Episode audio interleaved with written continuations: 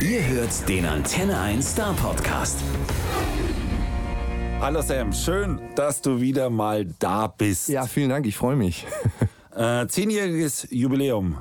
Alter, echt, echt, echt eine Hausnummer. Ja, ja, Wie also- fühlt sich das jetzt an? Also relativ jung, ehrlich gesagt noch so. Wir sind ja jetzt erst zehn geworden, deswegen haben wir ja noch ein paar Jahre, bis wir volljährig sind. Aber nein, also ganz, äh, ganz ernst, es ist äh, schon eine Hausnummer. Ich glaube, heutzutage kommt es nicht mehr allzu oft vor. Ich meine, gerade im Musikbusiness wisst ihr am besten, ja, es gibt so viele Künstler und Bands, die kommen und gehen. Deswegen ähm, sind wir da schon sehr stolz drauf. Wir freuen uns, aber es ist trotzdem so, dass wir uns da nicht drauf ausruhen wollen. Ne? Also es ist ja schon so, dass es eher Antrieb ist und Ansporn für die nächsten zehn Jahre. Da kann noch viel kommen und es soll im besten Fall auch so sein. Ja klar, Mofa-Führerschein.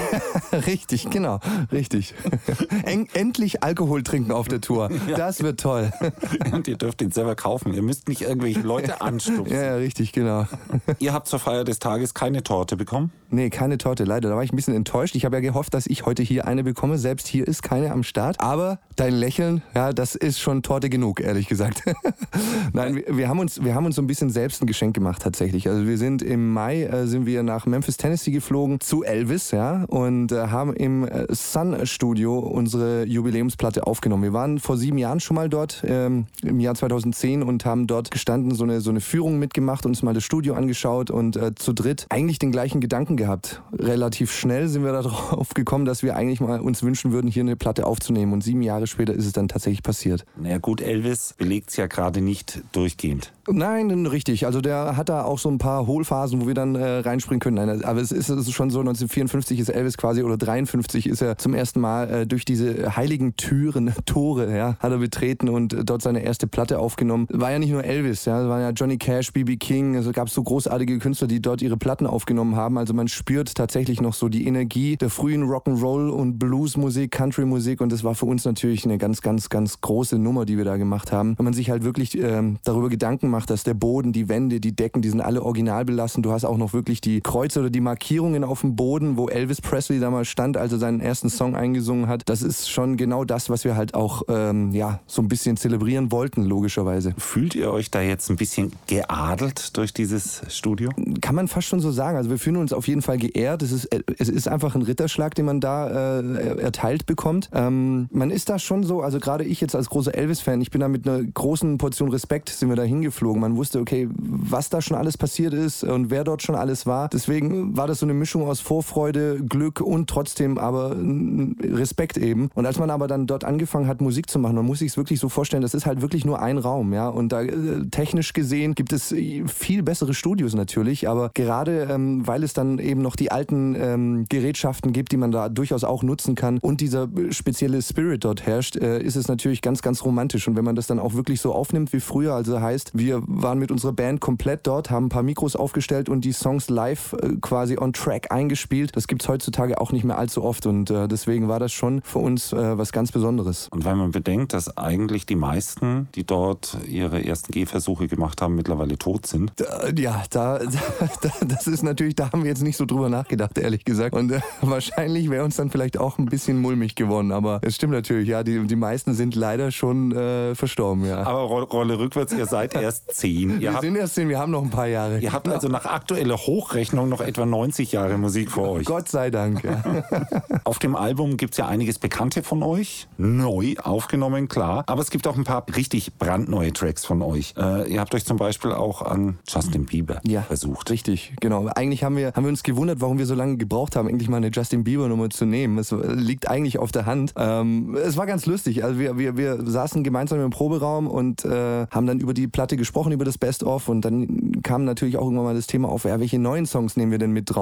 Ja, Ed Sheeran stand auch relativ schnell fest eigentlich und äh, so, so, dass sich der Kreis äh, zu Rihanna auch wieder schließt, natürlich auch ihre Nummer. Und Justin Bieber kam dann irgendwann mal so um die Ecke und haben wir gedacht, ja, eigentlich, der hat, hat irgendwann mal auch behauptet, er sei Elvis-Fan, hat dann auch so eine Tolle auf den Kopf getragen und mit Love Yourself ähm, ist es dann wirklich auch so gewesen, dass sich die Akkorde und, und das ganze Musikkonstrukt im Original natürlich sehr, sehr ähm, dazu geeignet hat. Und dann haben wir es einfach mal versucht und haben es genau in diesen Sun Records äh, versucht zu verpacken und äh, ist, glaube ich, eigentlich eigentlich ganz gut gelungen. Ja, ich glaube, schwieriger war Ed, oder? War, war es wirklich, ja. Also ähm, Ed Sheeran ist eben, wie soll ich sagen, also für mich echt einer der, der besten Künstler, den es aktuell so gibt. Also was er da an der Gitarre äh, zusammenspielt und äh, gesangstechnisch irgendwie abliefert, das ist wirklich großes Kino. Ähm, äh, Gerade bei der Nummer Thinking Out Loud war es eigentlich so, dass wir wirklich uns anfangs ein bisschen die Zähne ausgebissen haben. Also im Refrain, die Strophen, die gingen eigentlich relativ locker von der Hand. Wir wollten uns da so ein bisschen natürlich auch eben an die frühen Johnny Cash Nummern äh, orientieren und äh, im Refrain äh, switchen wir dann so ein bisschen zum, zum jungen Elvis. Aber wie gesagt, am Refrain, da haben wir echt ein bisschen rumfallen müssen. Und Gott sei Dank haben wir aber äh, quasi Durchhaltevermögen bewiesen, weil ich finde, die Nummer ist eine meiner Favorites sozusagen. Man hat ja, wenn man ein Album aufnimmt, sagt man immer so, das ist äh, komplett mein Baby sozusagen, aber du hast natürlich trotzdem auch so ein paar Favoriten auf dem Album. Ja, aber eigentlich müsste man das äh, quasi dem, dem Opfer dann auch mal vorspielen. Das wäre natürlich wär toll, wenn er es mal äh, zu hören bekommt. Und ähm, kam ja schon auch durchaus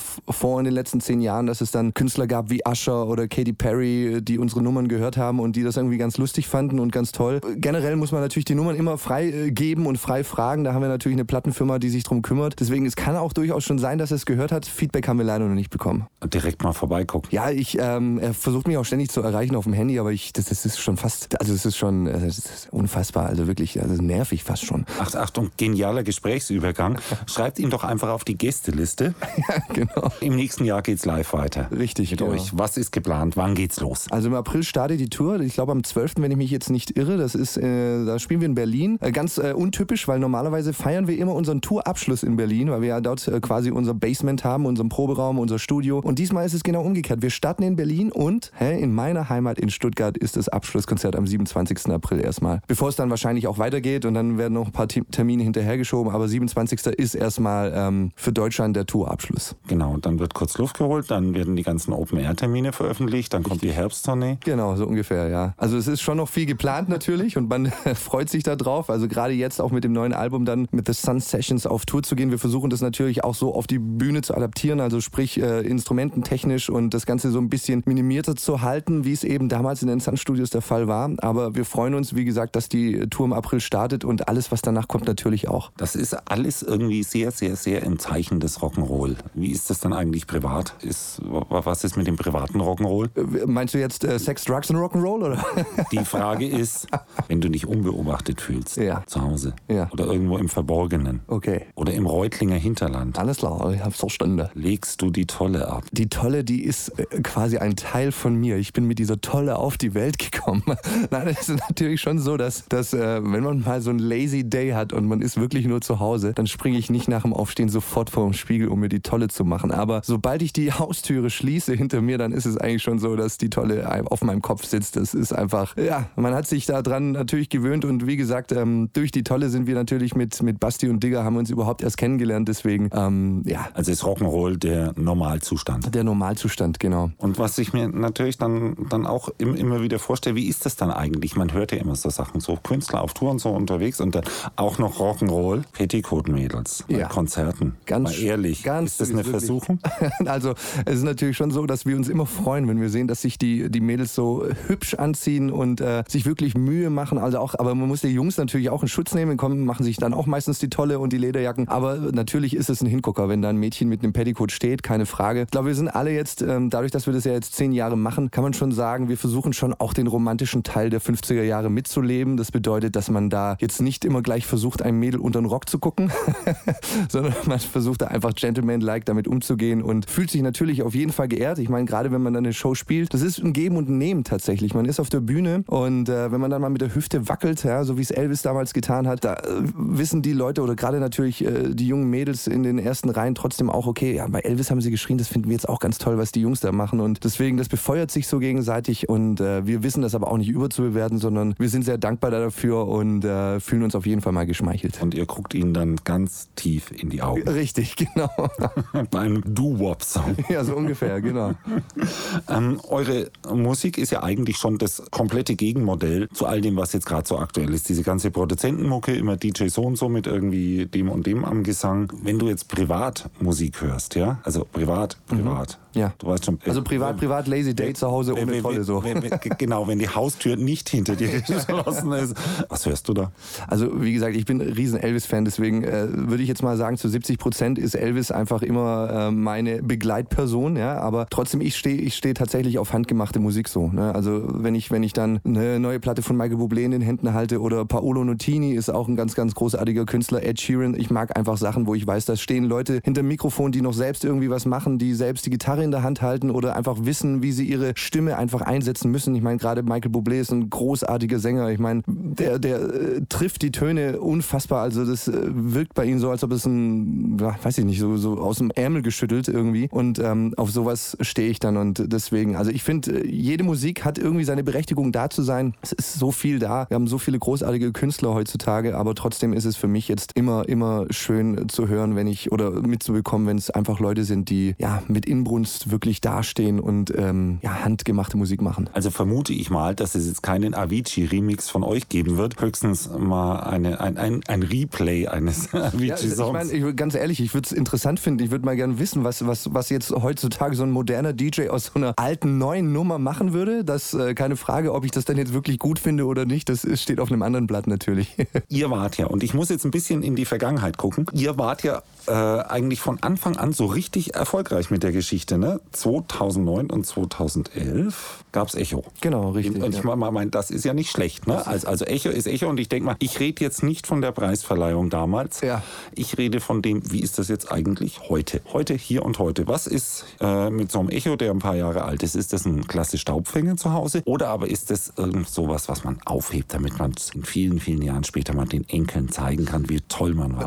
Sowohl als auch. Also Staubfänger definitiv. Ja, also muss man schon öfters mal drüber wischen. Aber ähm, es ist natürlich was, auf das man stolz sein kann, keine Frage. Ich meine, wie du selber richtig gesagt hast, ich, es ging 2007 bei uns los und 2009 äh, mit dem Plattenvertrag, mit der Veröffentlichung der ersten Platte Strike. Das war, da ging es dann irgendwie Schlag auf Schlag. Das, da kamen wir gar nicht hinterher. Wir sind von einem Szenario ins nächste gerutscht und konnten das eigentlich auch alles gar nicht in dem Moment so wirklich genießen. Ja, als wir dann äh, irgendwann mal da standen und festgestellt haben, hey, wir haben eigentlich zwei Echos zu Hause. Das ist dann schon wirklich so eine Sache. Da, da freut man sich, da ist man, fühlt man sich so geehrt und äh, weiß alles klar. Es hat sich irgendwie in dem Sinne gelohnt, die, dieses ganze, also ich meine, es lohnt sich natürlich sowieso. So, sobald man auf der Bühne steht und man sieht, dass man den Leuten irgendwie eine gute Zeit beschert, dann ist das irgendwie das beste Lob, was man überhaupt kriegen kann. Aber wenn du dann noch geehrt wirst mit so einem großen Musikpreis natürlich, da weiß man dann, okay, das äh, hat wohl echt viele, viele Menschen erreicht. Und trotzdem ähm, bilden wir uns darauf nichts ein. Also ich, ich freue mich, wenn ich dann äh, mal in, in mein Büro gehe und auf irgendeinem Regal sehe ich diesen, äh, die zwei Echos da rumstehen. Da, das ist schon was Tolles, aber ich glaube, wir alle, und das, ähm, da bin ich froh drüber, weil ähm, wir alle in der Band, wir ticken eigentlich so, dass wir uns da eben nicht, nichts drauf einbilden und ähm, das auch nicht überbewerten. Wenn es mal einen geben würde, der irgendwie abheben würde, genau deshalb, da wären andere Leute da, die sofort sagen würden, komm mal von deinem hohen Ross da runter. Und deswegen, glaube ich, funktioniert es auch zwischen uns so gut. Meine, wir sind in derselben Besetzung seit 2007 unterwegs und ähm, ja, ich glaube, äh, ohne jeden einzelnen dieser Band hätte das so nicht funktioniert. Und ihr habt da wirklich auch eine ganze Menge erlebt zwischendrin. Was war denn so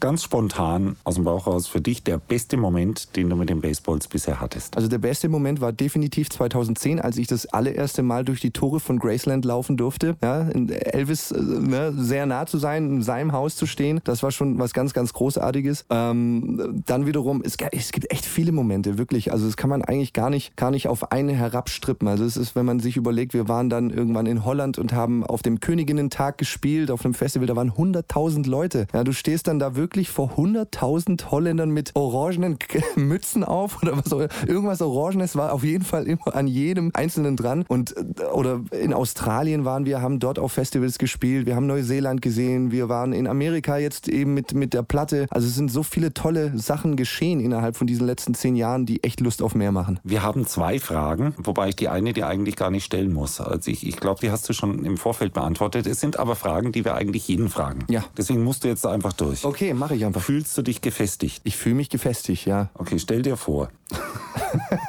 Was kommt denn jetzt? Oh Gott, jetzt wird mir ganz schlecht. ich weiß die Antwort schon. Okay. Okay, stell dir vor, du darfst eine beliebige Person treffen, ja. lebendig oder tot. Wer wäre das und worüber würdest du mit dieser Person reden? Okay. Also gut, die erste Hälfte weiß ich. Ja, die erste Hälfte weiß ich. Natürlich wäre es Elvis für mich, ja.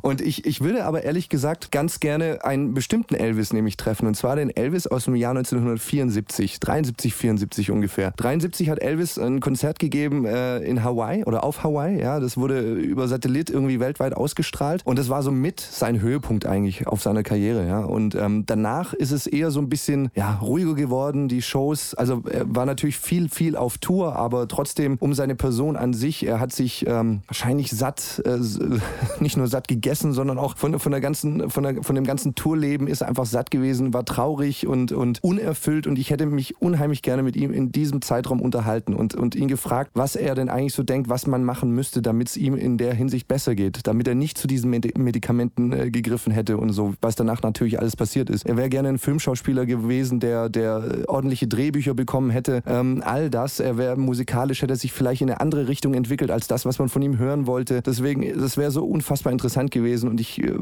ärgere mich immer, wenn ich darüber nachdenke. Es gab so viele Leute um ihn rum, die, ja, ja, äh, sie haben behauptet, sie seien seine Freunde und es gab keinen einzigen, der ihm wirklich irgendwie als Freund zur Seite stand und ihm mal versucht hat, irgendwie wieder auf den richtigen Weg zu bringen. Das ist ein sehr interessanter Gedanke. Jetzt stellen wir uns mal vor, du hättest ihm die Tabletten tatsächlich weggenommen und, und Elvis hätte den Speed Metal erfunden. ja. ja. Okay, hätte, hätte, hätte er sein können. Hätte sein können, natürlich. Also ich meine, man muss oder, oder den Hip-Hop. Ja, also ich meine, er war ja tatsächlich auch der Erste, der Represent war. Ja? Also mit den ganzen Goldringen und Ketten und mit seinen ganzen Autos und Motorrädern. Also er war eigentlich der erste wirkliche Hip-Hopper, außer nur, dass er eben keine Hip-Hop-Musik gemacht hat. Aber so vom Aussehen her in den 70er Jahren definitiv. Und ich, äh, wie gesagt, ich glaube, er hätte sich musikalisch wirklich weiterentwickelt. Er hätte Dinge versucht und, und bis heute wahrscheinlich Musik gemacht. Und das wäre echt spannend gewesen zu erfahren. Da setze ich jetzt die zweite Frage drauf, die wir immer stellen. Das ist die berühmte einsame Inselfrage. Was würdest du mit, wenn du auf einer einsamen Insel stranden würdest? Und du dürftest nur drei Dinge dabei haben. Lebensnotwendiges will ich gar nicht wissen. Es muss Luxus sein. Okay. Buch, Platte, Alles so klar. irgendwas. Ja, ja, also ja. wir könnten jetzt natürlich sagen, ein paar Brillis für die Hand, eine Lederjacke, eine Sonnenbrille. So eine, ja, Pomade, das ist alles langweilig. Ich weiß, ich weiß. Genau. Mal schauen, was jetzt kommt. Also, was würde ich da wohl mitnehmen? Also gut, das ist jetzt wahrscheinlich, der, der erste, die erste Antwort ist ein bisschen langweilig, aber ähm, es wäre wahrscheinlich eine Gitarre. Einfach, weil ich äh, gerne Musik selber mache und ähm, auf so einer einsamen Insel kann es natürlich langweilig werden. Dann, ähm, jetzt oute ich mich als, als kleiner Gamer tatsächlich. Ich würde wahrscheinlich eine Playstation 4 mitnehmen und einen Fernseher, damit ich einfach ein bisschen was, äh, datteln sagt man glaube ich, damit ich ein bisschen vor mich hin datteln kann. Ja? Ich habe nämlich festgestellt, ich habe gestern oder nee, gar nicht gestern, irgendwie vor, vor drei, vier Tagen oder so einen Schrank ausgeräumt und habe mitbekommen, dass ich fünf verpackte Spiele noch zu Hause rumliegen habe, die ich nicht einmal angespielt habe. Und dann hätte ich zumindest mal ein bisschen Zeit, die äh, ja, PlayStation 4 Spiele durchzuspielen. Total langweilig eigentlich, aber kann schon einen beschäftigen auf so einer einsamen Insel. Das ist ja auch nicht schlecht. Dann wissen wir, was du über Weihnachten machst und zur Tour holen wir dich dann wieder ab. Richtig, und, genau. Und, und, freuen uns drauf. Und wir nutzen die Zeit, während du daddelst, nochmal ordentlich uns die neue Platte reinzuziehen. Super. Die Platte. Danke, dass du da warst. Vielen, Bis bald vielen wieder. Dank. Bis bald. Tschüss. Der Star Podcast bei Antenne 1.